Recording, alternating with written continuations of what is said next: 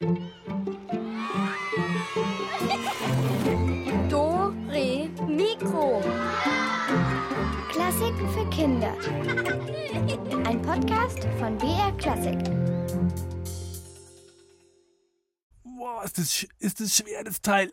Ah, jetzt hochheben und auf den Tisch drauf.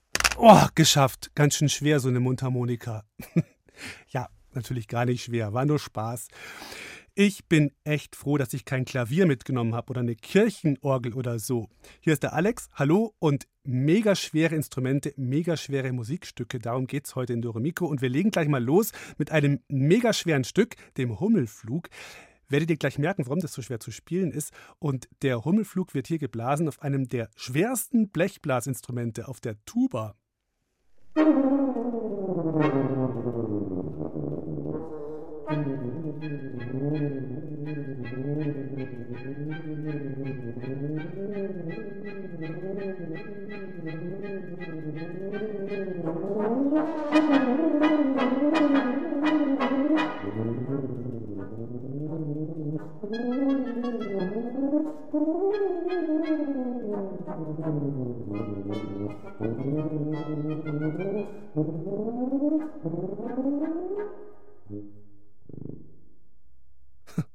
Nicht schlecht. Der Hummelflug, gespielt auf der riesigen Tuba, einem großen Blasinstrument. Das schaut ein bisschen so aus wie eine Riesentrompete, aber das ist so groß, dass man es sich auf den Schoß stellt oder noch besser umhängt. Hm, ja, ein Instrument kann aber auch eher leicht sein und trotzdem sehr schwer zu spielen. Zum Beispiel jetzt eine normale Trompete, ja. Die hat zwar, ich sag mal, nur drei Knöpfe für die unterschiedlichen Töne, aber man muss genau wissen, wann man nur einen drückt oder zwei oder alle drei. Und das Schwerste ist, man muss überhaupt erstmal einen Ton rausbringen. Also man muss wissen, wie man da genau reinpustet. Und dann muss man auch noch genug Atem haben, dass man auch noch irgendwie zehn Töne oder 20 Töne rausbringt. Ja, und wie ist das jetzt bei einer Querflöte? Wie schwer ist die zu spielen? Schwer zu halten ist die ja auch nicht. Also, die Dore Mikro-Reporterin Veronika Baum hat die neunjährige Siski getroffen und Nathalie Schwabe. Die spielen beide Querflöte. Die Nathalie Schwabe, die ist schon erwachsen, die ist Profiflötistin beim Symphonieorchester des Bayerischen Rundfunks. Und die Siski hat vor drei Jahren mit Flötespielen angefangen. Also, wie mega schwer ist jetzt Querflöte? Mein Fußstück wiegt 80 Gramm. Okay, nächstes. Mein Kopfstück wiegt 82 Gramm. Wir sind wir bei 160 Gramm. Mein Mittelstück wiegt 262 Gramm. Das Mittelstück ist das schwerste. Das ist natürlich auch das Teil, wo die ganzen Klappen dran sind. Jetzt müssen wir nur gut rechnen. 262 und 160 hatten wir. 162 sogar, macht dann huh, 444 hätte ich gerechnet. 424. 424, siehst du? Rechnen muss man können. Gehört auch zu was, was mega schwer ist. Natürlich ist es ein blöder Witz, dass wir zunächst die Instrumente auf die Küchenwaage legen. Nathalie Schwabes Querflöte wiegt mit 482 Gramm ein wenig mehr als Siskis Flöte, aber beide Instrumente sind im Grunde leicht. Sie wiegen nicht mal so viel wie zwei Päckchen Butter oder fünf Tafeln Schokolade. Und doch kann schon die richtige Körperhaltung beim Spielen anfangs schwierig sein. Ich weiß nur, dass ich vor meiner ersten Flötenstunde felsenfest behauptet habe, dass die Flöte links rum gespielt wird. Und da wundere ich mich, wie ich überhaupt auf die Idee gekommen bin, dass das so hätte gespielt werden können. Die Querflöte schaut also nach rechts. Aber auch wenn man das weiß, werden einem Anfänger beim Flöteüben die Arme schnell mega schwer. Schließlich darf man nicht verkrampfen oder eine Schulter hochziehen. Weil Ziski, als sie mit sechs Jahren anfing, auch noch kürzere Arme und Finger hatte, besaß sie eine besondere Flöte.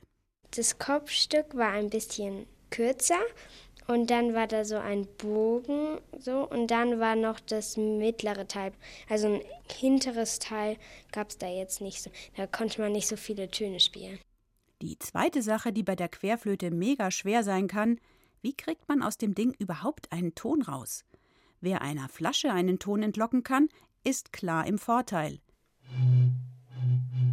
Wie ging es Ziski und Nathalie Schwabe? Also ich musste ungefähr einen Tag üben. Für mich war das eigentlich nicht so schwer. Also mir ist nicht immer alles zugeflogen. Ich weiß, meine erste Stunde, sagt meine Mutter, ich habe eine Weile richtig gebraucht, bis ich den Ton rausgekriegt habe. Wenn man von der Blockflöte kommt und denkt, das ist so wie Blockflöten spielen, dann ist es schwer, weil es ganz anders ist. In das Mundstück der Querflöte kann man nämlich nicht einfach hineinpusten. Damit ein Ton entsteht, muss sich der Luftstrom an der Kante des Anblaslochs brechen. Und was ist der schwerste Ton auf der Querflöte? Das C1. Das ist der tiefste Ton. Den kriege ich manchmal nicht hin, weil mein kleiner Finger ist manchmal auch ein bisschen klein und dann komme ich nicht ganz hinter. Für den tiefsten Ton muss Ziski mit den Fingern alle Klappen gut abdecken und zusätzlich wechselt der kleine Finger der rechten Hand von der Stützklappe auf die unterste, die sogenannte Rollerklappe. Warum ist das so schwer? Das ist einfach, weil du die längste Säule hast.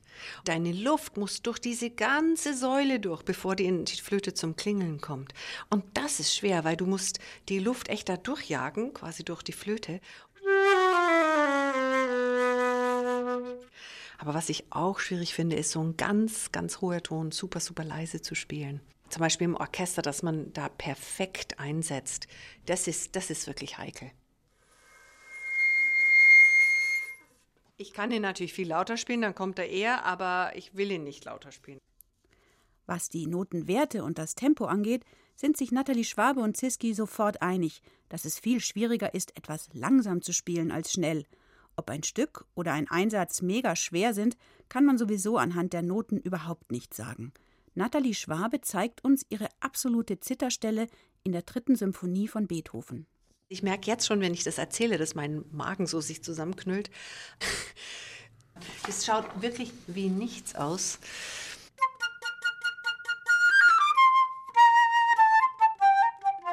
Eigentlich denkt man sich, das ist doch easy peasy. Aber das Problem ist, dass hier, das klingt nicht wie ein Dreivierteltakt, sondern das klingt ganz anders. Also man muss sich das genau zurechtlegen und auch ein bisschen das Gefühl haben, man startet im Blindflug. Also das ist so ein bisschen wie Bungee Jumping. Da muss man einfach aus dem Gebäude rausspringen. Mega schwer. Allerdings ist dann auch das Gefühl, wenn man so eine Stelle gemeistert hat, wie Fliegen. Und auch wenn Ziski und Nathalie Schwabe am Ende zusammenspielen, klingt es plötzlich ganz leicht. Haltung und Ansatz stimmen und die Finger tanzen über die Klappen. Dass der Weg bis dahin manchmal mega schwer ist, stört beide überhaupt nicht. Ich finde es nicht schlimm, wenn was schwer ist. Man muss nur nicht das Gefühl haben, es kommt nie ein Licht am Ende des Tunnels. Ich finde es gut, weil sonst könnte man ja alles und da müsste man ja auch nicht üben und das macht ja Spaß zu üben.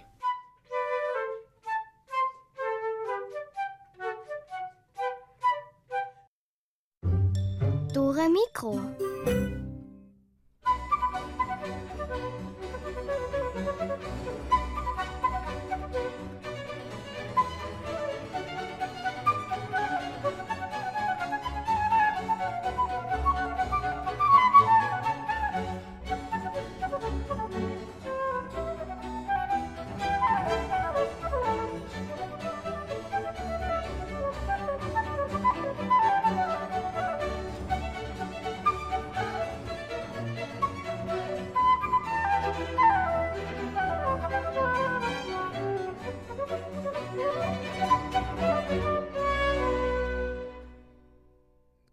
Ganz leicht und luftig, die Badinerie von Johann Sebastian Bach, aber pff, die hat's echt in sich, wenn man die spielen will.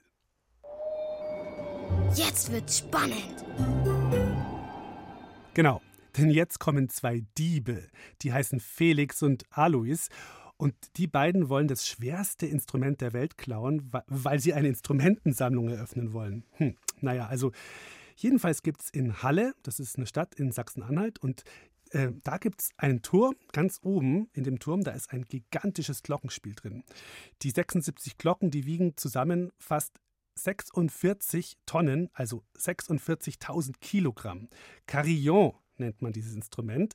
Und das kann man überall hören, wenn das mal gespielt wird. Und das klingt dann ungefähr so.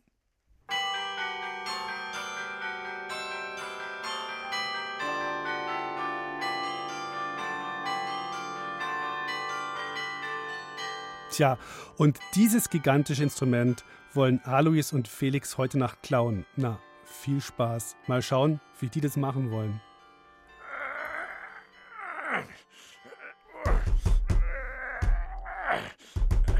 Was trommelst du denn so nervös auf dem Tisch herum? Nerv du mal nicht. Kannst du die Gewichte nicht leiser stemmen? Sag, wie ist der Stand? Wie viel Kilo schaffst du heute? Boah, mein Rücken. Der Muskelkater bei mir auch. Das war nicht geplant. Alois, hör auf mit dem ständigen Getrommel, das macht mich kirre. Bin eh schon angespannt. Was soll das denn? Ich übe. Ich muss doch auf dem Glockenspiel auch spielen können, sonst bringt es ja nichts, dass wir uns dieses Teil holen. Einfach nur das größte Turmglockenspiel Europas zu klauen, das ist langweilig. Musik will ich drauf machen. Und wenn ich mich damit verspiele, dann hört das ja jeder. So ein Glockenspiel ist doch wahnsinnig laut. Bimmelt eine Glocke mal, dann, dann hört man das in der ganzen Stadt. Aber warum denn die Faust? Es gibt einen Spieltisch, sowas wie bei der Orgel. Nur halt ohne Tasten. Man schlägt mit der Faust auf so Holzstäbe und die sind mit den Glocken verbunden und die werden dann angeschlagen. Jeder Faustschlag eine Glocke, die dann bimmelt. Wie beim Klavier die Tasten halt. Nur schlägt man da mit der Faust drauf. Sind ja auch ziemlich große und schwere Dinger, diese Glocken, die dann läuten. Ach so, ähm. Puh. Ich bin soweit. Mehr geht nicht. Los jetzt. Boah, ich kann mich kaum noch bewegen. Oh, die Oberschenkel. Lästige Muskelpakete. Finde ich gar nicht cool. Die müssen danach wieder weg. Naja, ist ja auch nicht ohne Europas größtes Turmglockenspiel zu klauen. Wir haben uns halt gut auf diesen Diebstahl vorbereitet, Muskeln aufgebaut, dass wir das hinbekommen. 76 schwere Glocken. 45.980 Kilo sind das. Oh, das Gewicht von äh, 1300 Schulkindern. Hä? Was quasselst du da? Bist du jetzt verrückt geworden? 45.980 Kilo. So schwer ist das Glockenspiel. Geteilt durch 40 Kilo. So viel wiegt mein zehnjähriger Neffe. Ist gleich so um die 1300 Kinder. Oder anders gesagt, das Instrument, das wir heute klauen, ist so schwer wie 13.745 äh, Kater. Eine ganze Stadt mit Katze und Kater. Oder so schwer wie. Quatsch, keine Opern! Also, wir müssen jetzt erstmal in den Turm rein. So. Und dann die Treppen hoch. Und dann zu den Glocken. Eine nach der anderen vom Seil lassen und dann. Nicht so schnell. Und dann die erste vom Seil abschneiden und du fängst die auf. Äh, bist du bereit? Äh, ja. Das war jetzt die kleine. Und jetzt, Achtung! Oh, hey, und wie kriegen wir die jetzt raus? Hä? Ja, was nun? Ich hab's, äh, äh, einschmelzen. Jede einzelne Glocke und, und, und, und dann tragen wir sie stückchenweise raus aus dem Turm. Genial. Du hast einfach immer die besten Einfälle. hm, ob das so eine gute Idee ist, die vielen wertvollen Glocken einfach einzuschmelzen? Musik machen kann man damit dann ja schon mal vergessen. Also morgen erfahrt ihr, wie es weitergeht mit diesen beiden Typen da. Jetzt haben wir ein Quartett aus echten Superschwergewichten, ein Flügel, ein Vibraphon, ein Kontrabass und eine Harfe. Und wenn die zusammenspielen, dann kommt da so leichte Musik dabei raus.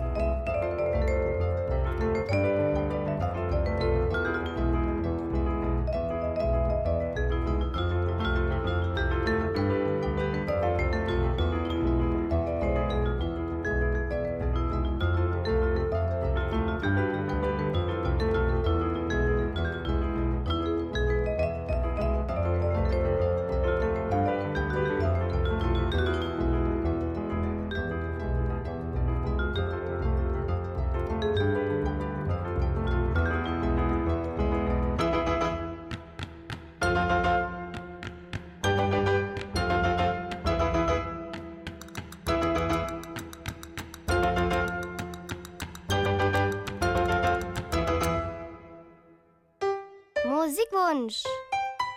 Wir haben eine Mail bekommen von Marie, die ist sieben Jahre alt und die würde uns gerne mal hier im Studio besuchen, hat sie geschrieben. Aber das geht ja gerade überhaupt nicht, natürlich wegen Corona. Und dann haben wir gesagt, wir telefonieren einfach mal mit ihr und sie darf sich eine Musik wünschen. Da wird es jetzt ein bisschen knifflig. Sie möchte nämlich gerne ein Stück hören, in dem alle Instrumente zu hören sind, die sie selbst spielt. Schauen wir mal, was das für Instrumente sind. Ich habe sie am Telefon jetzt und äh, schau mal. Hallo Marie, bist du dran? Hallo. Hallo, grüß dich. Geht's gut? Ja. Ja, was hast du heute schon so gemacht an diesem grauen Tag? Naja. äh, Radio gehört hast du auf jeden Fall schon. Ja. Sag mal, was spielst du denn jetzt alles für Instrumente? Flöte, Geige, Klavier, ähm, Fagottino, Querflöte. Ja. Mhm. Und sag mal, hast du denn überhaupt noch Platz in deinem Zimmer? Wo stehen die denn alle so rum überhaupt?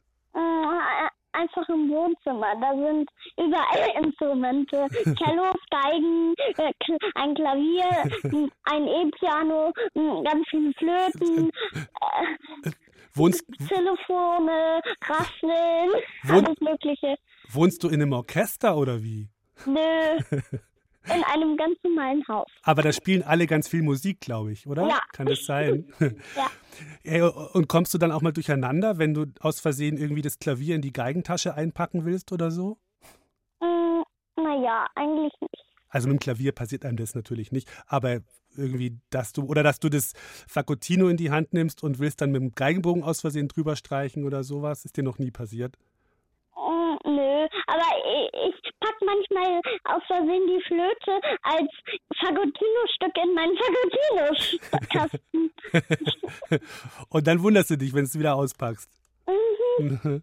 Und jetzt sag mal, welches findest du am schwersten zu lernen von den ganzen Instrumenten? Fagottino. Ja, warum? Mm, naja, man muss halt sehr viel Puste haben Mhm. Und Ansatz. Da kann man sich manchmal vertun. Ui, was heißt ein Ansatz? Kannst du das mal erklären? Ansatz bedeutet, äh, ähm, man muss da ähm, halt mit den Lippen, die untere Lippe muss über die obere Lippe gehen und manchmal ähm, vertut man sich und die obere Lippe kommt über die untere Lippe Und wie klingt es dann? Kommt dann gar kein Ton raus oder klingt es dann komisch? und klingt komisch. Ja, ja, Ansatz, schwierig. Bei der Trompete zum Beispiel, also das übe ich manchmal, ich spiele leider nicht so gut. Da muss man ja so machen. Das- Ja, bei Fagottino eigentlich auch. Echt? Muss man auch so machen? Ja, Mhm. Und auf welchem spielst du am besten? hm, eigentlich auf allen gut. Ah. Und kannst du auch zwei gleichzeitig spielen? Äh, ja, Ja? Flöte kann ich zwei gleichzeitig spielen. Äh, Flöte? Ja. Und was noch dazu? Oder beide Flöten? Nee. Ja, ich kann zwei Flöten in den Mund nehmen und dann auf beiden spielen. Hast du schon mal ausprobiert? ja, Und was hast du gespielt? Einfach nur so was aus, was überlegt oder was war das dann? äh, irgendwie äh, alle meine Entchen oder so. Das waren dann irgendwie wild flatternde Entchen, die durch die Gegend geflogen sind vielleicht. Äh, und wie machst du das mit dem Üben? Also ich, ich, ich kann mir vorstellen, da kommt man ganz schön durcheinander, wenn man so, äh, was muss ich denn jetzt noch üben jetzt muss ich das noch üben? Oder sagst du einfach, jetzt habe ich gerade Lust, ein bisschen Flöte spielen oder jetzt möchte ich mal ein bisschen aufs Klavier draufhauen oder so? Mm, Also ich entscheide manchmal einfach selbst, äh, ob ich übe oder nicht übe und dann an einem Tag spiele ich vielleicht Flöte, am anderen Tag spiele ich vielleicht gar nichts, Mhm. aber dann am nächsten Tag spiele ich dann vielleicht Geige und dann übernächsten Tag spiele ich wieder nichts und dann über übernächsten Tag spiele ich vielleicht Fagottino. ja. Na, ich glaube, du machst es, du machst es ganz richtig. Und ähm, welches Instrument würdest du denn gerne noch zusätzlich lernen oder reicht es dir jetzt erstmal? Querflöte, da bin ich gerade noch ein bisschen am Lernen. Mhm. Also ich finde es jedenfalls ganz toll, dass du so viele Instrumente spielst. Finde ich echt super. Ich hoffe, dass du die alle ganz lange weiterspielst und da immer besser wirst. Aber das glaube ich ganz bestimmt, dass das so ist. Sag mal, du hast dir ein Stück gewünscht, wo möglichst alle Instrumente vorkommen, die du spielst. da haben wir jetzt echt ein bisschen suchen müssen, aber wir haben echt eins gefunden. Aber ich hoffe, das ist okay, Marie. Da sind auch noch ein paar andere Instrumente zusätzlich dabei. Ist okay, oder? Ja. Ja. Also, wir haben von Renaldo Ahn eines der Trois Tableaux Mimé rausgesucht. Und es hat den Untertitel Heiden bei Prinz Esterhazy. Und ich hoffe, das gefällt dir. Das kommt jetzt für dich. Und ja, war schön mit dir gesprochen zu haben und vielleicht hören wir uns mal wieder, Marie. Ja. Ja? Also dann viel Spaß beim Anhören und bis irgendwann. Mach's gut. Ja. Tschüss. Ciao.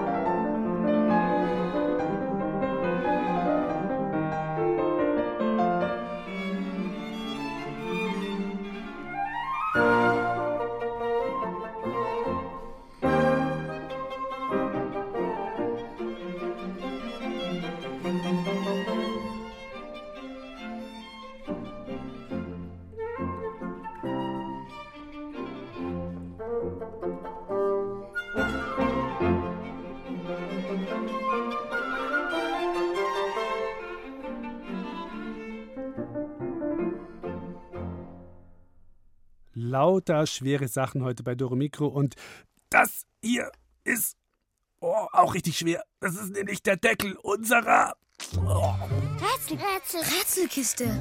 Boah, irgendwer hat die heute wohl extra schwer gemacht, um mich zu ärgern. Dicke Bücher sind da drin mit der Geschichte Loser an die Macht. Das ist ein super cooles Buch. Das hat die Katharina geschrieben. Und darin erzählt sie von Julius. Das ist ein Außenseiter, der es schwer hat mit einigen seiner Mitmenschen. Aber der beißt sich durch und wird dann sogar zum Superheld. Und wenn ihr da eins davon haben wollt, dann müsst ihr miträtseln. Ah, noch ein Tipp: Zettel und Stift könnten auch nicht schaden. Und jetzt fangen wir mal mit dem ersten an. Also die Rätselkiste ist heute besonders schwer und es liegt auch an den Rätseln, die da drin sind. Die sind mindestens eine Tonne schwer, also 1000 Kilogramm. Und die sind so schwer, die kriegt ihr gar nicht raus, aber vielleicht kriegt ihr sie ja raus. Die unfassbar schweren Rätselaufgaben stellt euch Meister Megaton, der König der schweren Rätselaufgaben. Und hier kommt die erste. Ich glaube, da müsst ihr gut mitrechnen.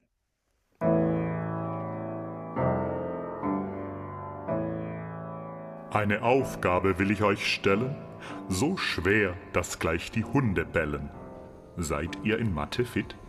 Dann rechnet mit. 15 Leute saßen einst im Zug. Doch dem Zug war das nicht genug. Am nächsten Bahnhof stiegen noch sieben ein und drei wieder aus. Wie kann das sein? Der Zug fuhr weiter, am nächsten Halt stieg eine Frau ein, 50 Jahre alt. Doch niemand stieg aus, der Zug fuhr weiter, mit wie vielen Leuten? Na, das wird ja heiter.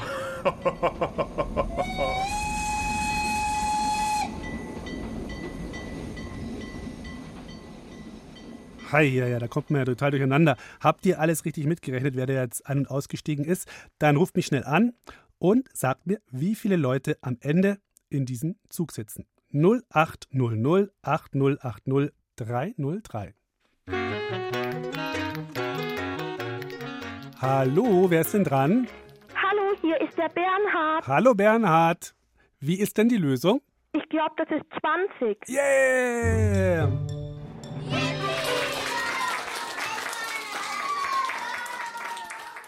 Super, 15 plus 7 minus 3 plus 1, 20. War wahrscheinlich für dich jetzt gar nicht so schwer, oder? Ja, das war nicht so schwer. Noch nicht so schwer. Welche Klasse bist du?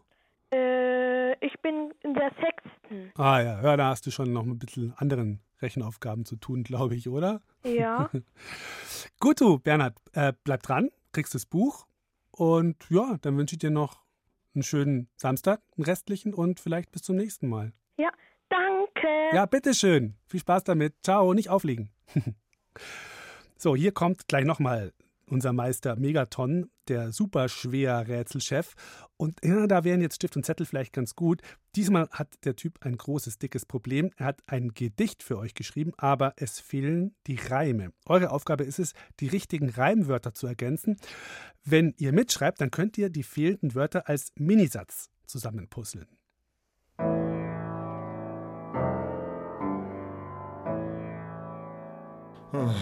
Ich hab ein Problem und das ist nicht fein, denn vor meinem Haus da liegt ein.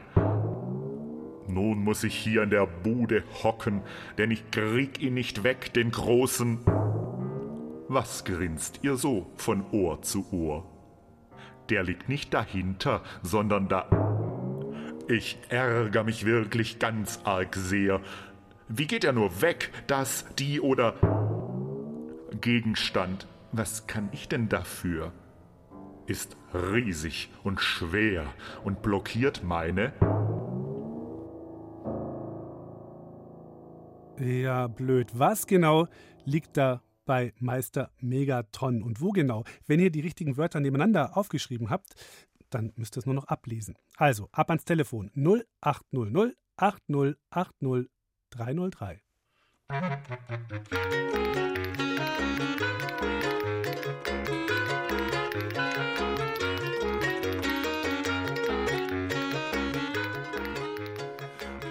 Wer ist denn dran? Hallo, hier ist der Alex.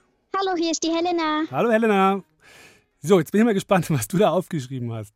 Ich glaube, es war der Satz Steinbrocken vor der Tür. Hey.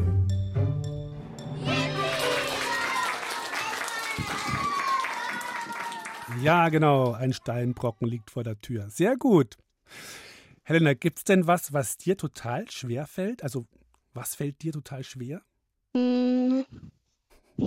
Das ist eine blöde Frage. Was fällt dir denn total leicht? Was kannst du denn super gut?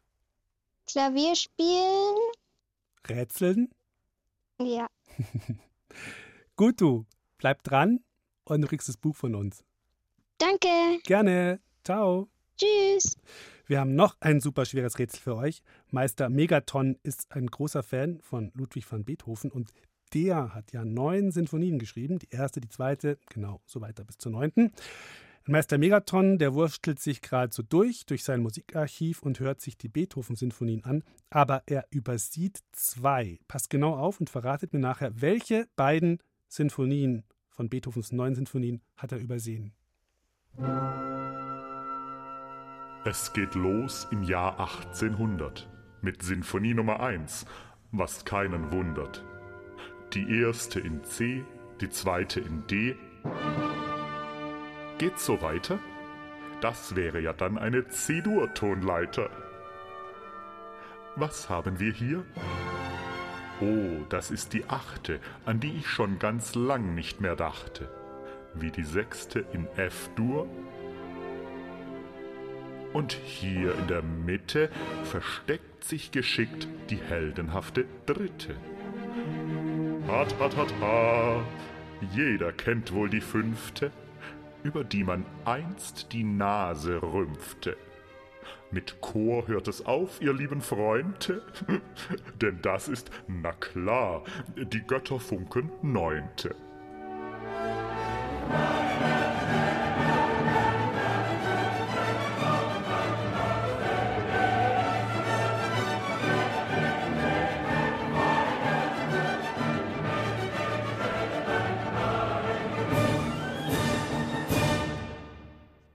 So, letzte Aufgabe für heute. Morgen geht es dann natürlich weiter. Welche der neuen Sinfonien hat Meister Megaton in seiner Musiksammlung übersehen? Wer holt sich unser letztes Exemplar des Buches Loser an die Macht von der Katharina? Das hat die geschrieben und das ist übrigens im Verlag Edelkids Books erschienen. Ich sage euch nochmal unsere Telefonnummer 0800 8080 303.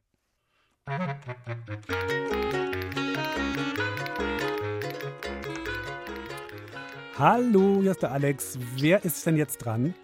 Hallo, hier ist der Jakob. Hey Jakob, grüß dich. Welche Symphonien fehlen denn? Die vierte und die siebte. Hey!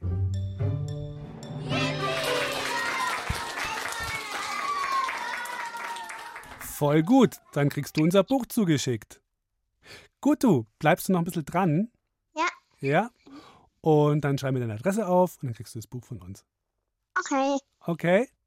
Dann danke Ja. fürs Mitmachen. Ciao. Tschüss. Dore Mikro macht auch dein Leben besser.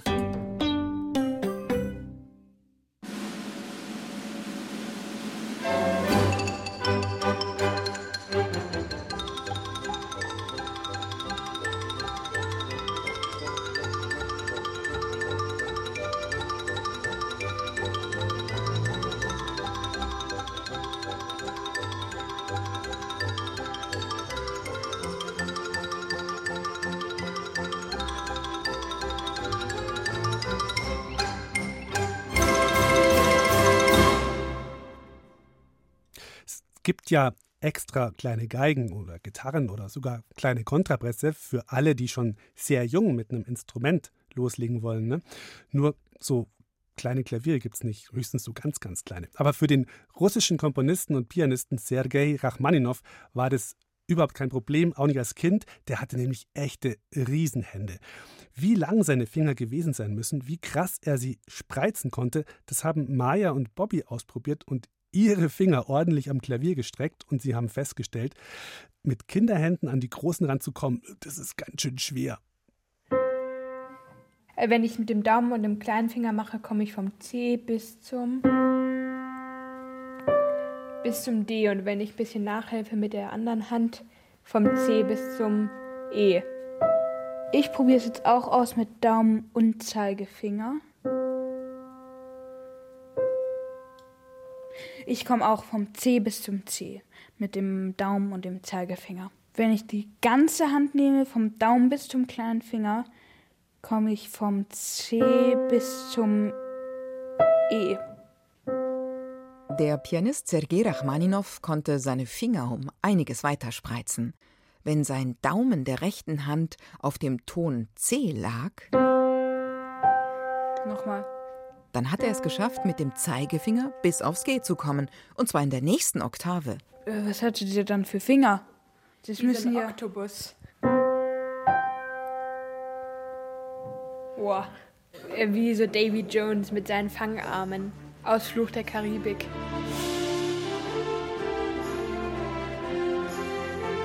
Die Hände von Sergei Rachmaninow waren so groß wie Frisbee-Scheiben, wie Suppenteller, richtige Pranken.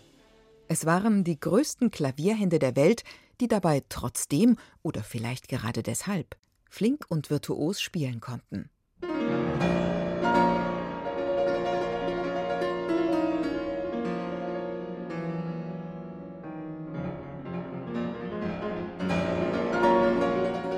Dazu kam bei Rachmaninow auch noch, seine Hände waren enorm biegsam.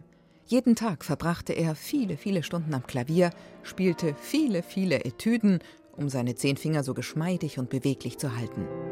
Er wusste sehr wohl, dass seine kraftvollen Hände ein Geschenk waren, dass sie aber niemals von alleine spielen würden, sondern nur das können, was er ihnen beigebracht hatte. Also ich hätte nicht so gern so große Hände. Ja, sieht doch auch irgendwie komisch aus. Das könnte ja ein Problem sein, wenn man Handschuhe braucht. Wo kriegt man die dann? Handgeschneidert? Ja, das sähe tatsächlich komisch aus, wenn man von durchschnittlicher Körpergröße ist. Wie eine Marionette. Die haben auch immer Hände, die an Schaufelbagger erinnern. Aber auch was die Körpergröße angeht, hat dieser Sergei Rachmaninow ein wenig die Norm verlassen. Er war nämlich 1,98 Meter und 98 Zentimeter groß, also genauso lang wie ein normales Bett. Dass er deshalb nachts immer schräg liegen musste und seine Füße aus dem Bett hingen, ist ein anderes Problem.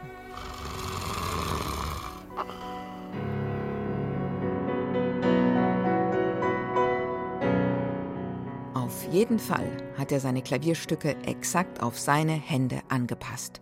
Akrobatische Sprünge, fette Akkorde, lange Hüpfer, von den tiefsten zu den höchsten Tönen, all das fiel ihm mit seinen Händen sicherlich leichter. Wer also heute Rachmaninow mit normalen Händen spielen möchte, der braucht eine ziemlich gute Technik.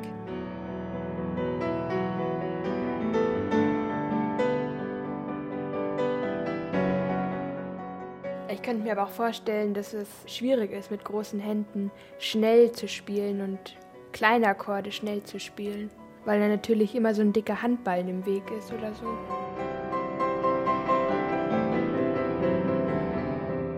Ob große Hände fürs Klavierspielen nun sowas sind wie ein Sechser im Lotto oder nicht, das ist allerdings nicht entscheidend bei Rachmaninow.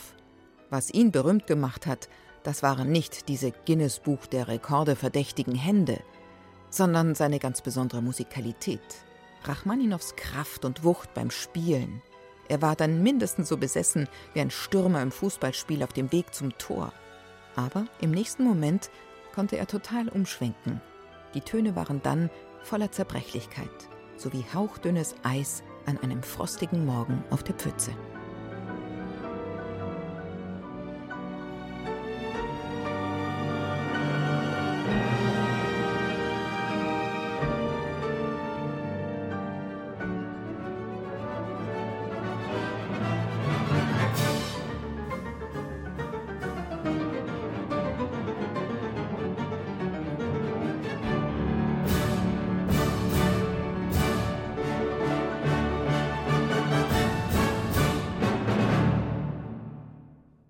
Der Mann mit den Riesenhänden und mit der tollen, tollen Musik. Ich liebe Rachmaninow Musik. Jetzt haben wir was ganz Besonderes für euch. Wir hören jetzt hier Sergei Rachmaninow am Klavier. Die Aufnahme ist fast 100 Jahre alt, deshalb rauscht es da auch so ein bisschen. Da gab es noch keine Handys oder MP3s oder sowas damals. Und zwar ist es eine Klavieretüde von Moritz Moschkowski mit dem Titel La Jongleuse, also die Jongleurin oder auch die Gauklerin. Und der große Sergei Rachmaninow jongliert mit seinen großen Händen virtuos über die Tasten.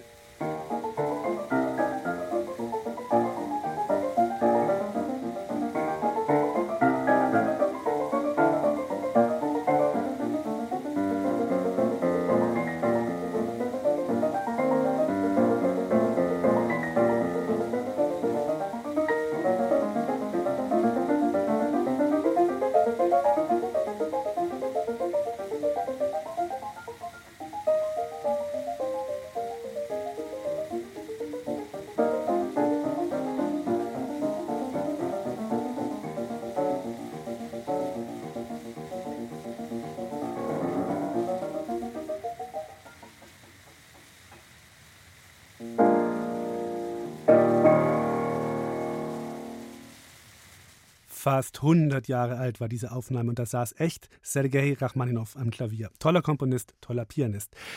Ja, wisst ihr, so eine kleine Melodie komponieren geht ja eigentlich ganz leicht. Ne? Also zum Beispiel. Also das ja, gibt es wahrscheinlich schon, egal. Aber eine richtig große Sinfonie, das ist echt schwer. Das ist wie eine Bergtour auf einen 8000er Berg. Anstrengend und es kann auch was schiefgehen. Hört mal, wie es der Komponistin Carla Morgs in unserer Geschichte ergangen ist. Dieses weiße Papier, wie es sie anstarrt, wie ein riesiges Glubschauge ohne Pupille, kalt und vorwurfsvoll. Carla Morgs blickt verzweifelt aus dem Fenster. Noch hat sie keine einzige Note auf die vielen Zeilen geschrieben. Und in einer Woche soll die Sinfonie fertig sein. Ein Auftragswerk vom Philharmonischen Orchester der Stadt. Die Uraufführung steht schon fest. Das Konzert ist bereits seit Wochen ausverkauft. Schließlich ist die Komponistin Carla Morgs ein international gefeierter Star. Ihre Werke werden als Meilensteine der neuen Musik gerühmt, als Wegweiser der musikalischen Revolution. Schön wär's, seufzt Carla. Und ihr Blick wandert zwischen leerem Notenpapier und dem Fenster hin und her. Warum bloß hat sie keine Idee, keinen zündenden Funken wie sonst, wenn sie komponiert? Normalerweise kann sie ihre Einfälle gar nicht alle zu Papier bringen. Große Orchesterstücke, komplizierte Messen, abendfüllende Opern, sie flutschen nur so, ruckzuck sind sie entstanden aber nicht heute, nicht gestern und schon eine ganze Weile nicht. Ihre neue Sinfonie ist bisher eine gähnende Leere, ein gnadenloses Nichts, dessen stummes Echo in Carlas Kopf dröhnt. Sie spürt einen Kloß im Hals. Soll sie das Konzert absagen? Wegen Einfallslosigkeit? Ausgeschlossen. Welch eine Blamage. Und wahrscheinlich das Ende ihrer Karriere. Wie hatten es die Komponisten früher gemacht? Wolfgang Amadeus Mozart, das hatte Carla gelesen, fiel immer das Beste auf den letzten Drücker ein. Er schrieb sogar noch in der Kutsche auf dem Weg zur Aufführung die ersten Takte. Oder Ludwig van Beethoven, der liebte das Wandern, machte Notizen in sein Skizzenbuch, aus denen er später seine großartigsten Werke schuf. Und Clara Schumann?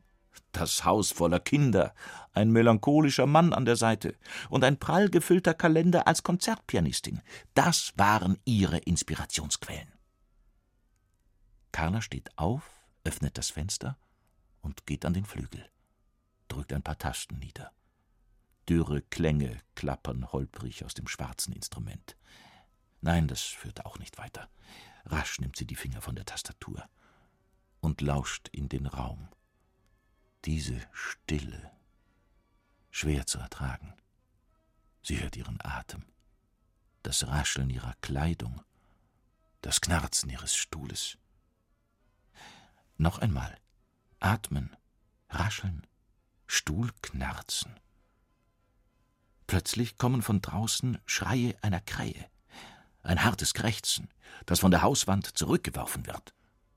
Carla zählt mit. Insgesamt elfmal ruft die Krähe. Dazu die elf Echos an der Hauswand.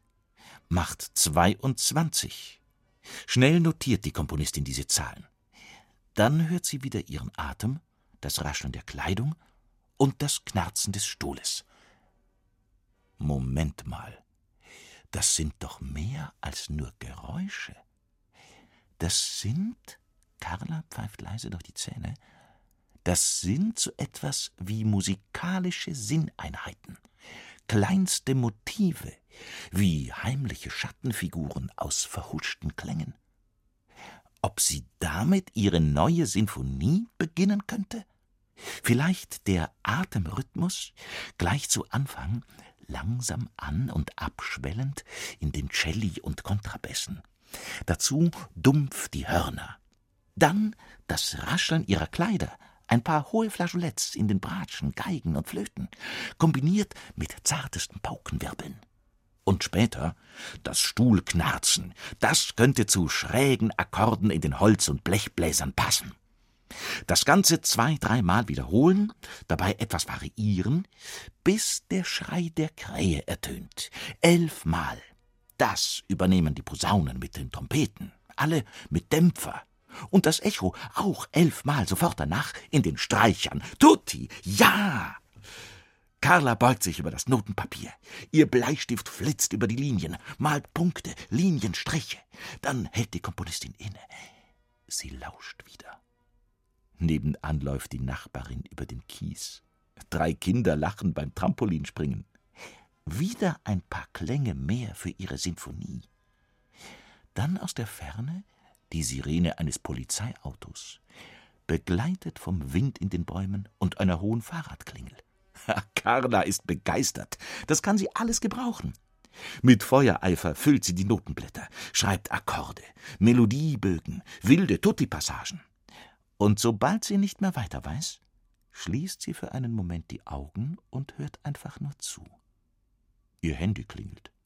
Dazu Wassergurgeln der Klospülung, vorbeifahrende Autos, die Müllabfuhr, zwei Hubschrauber und dreizehn Flugzeuge, lautes und heiseres Hundegebell, das Gespräch mit dem Postboten, als er ein Paket liefert, buntes Spatzengezwitscher, ein Betonmischer, klappernde Schritte auf dem Bürgersteig. Carla verwandelt alles in tausend Töne und Klänge. So geht es viele Stunden, die halbe Nacht.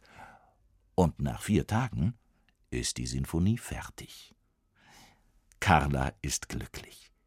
Die Uraufführung mit dem Philharmonischen Orchester der Stadt ist ein voller Erfolg.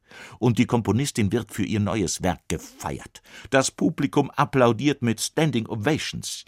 Glaubt sogar Polizeisirenen, Handyklingeln, Kinderlachen und Hundegebell in der Sinfonie gehört zu haben. Aber niemand traut es sich zu sagen. Und Carla? Sie möchte schon bald neue Sinfonien komponieren. Zum Beispiel am Flughafen, am Bach im Wald und am Pausenhof in der Schule. Dass ihr nichts mehr einfällt, das wird ihr so schnell nicht mehr passieren. Eine Geschichte von Julia Schölzel war das und erzählt hat sie euch Johannes Hitzelberger. Damit ist für heute Schluss. Morgen geht's super leicht weiter bei uns. Und äh, Moment mal, äh, wer kommt jetzt da zur Tür rein? Herr Detlef, was machst denn du jetzt hier? Ja, du musst mitmachen bei der Toromiku. Ja, aber du bist ein bisschen spät, Detlef. Die Sendung ist ja jetzt dann vorbei. Ach so, also muss die morgen wieder kommen. Ja, genau. Kommst morgen wieder vorbei. Um kurz nach fünf geht's los, ne? 17.05 Uhr. Alles klar. Tschüssing. So, ja, tschüss Detlef. Was wollte ich jetzt noch sagen zum Schluss? Ach so, ja. Ein Ausschnitt aus der großen C-Dur-Sinfonie von Franz Schubert hört ihr da jetzt noch. Der Wiener Musikverein, der wollte die damals erst gar nicht aufführen, weil das Orchester das Werk zu schwer fand und zu lang. Und das hat sich in der Zwischenzeit geändert. Und hier hört ihr, wie gesagt, ein bisschen was draus und wir hören uns dann morgen wieder, würde ich sagen. Ciao, euer Alex.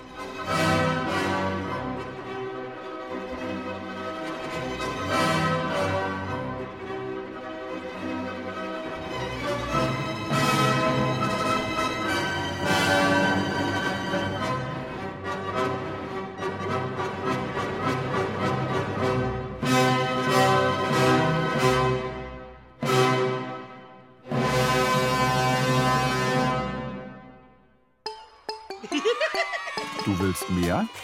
Dann hol dir den Podcast Pumuckel, der Hörspielklassiker. Mit Geschichten von Meister Eder und seinem Pumuckel. Den Pumuckel-Podcast gibt's unter br.de slash podcast und überall, wo es Podcasts gibt.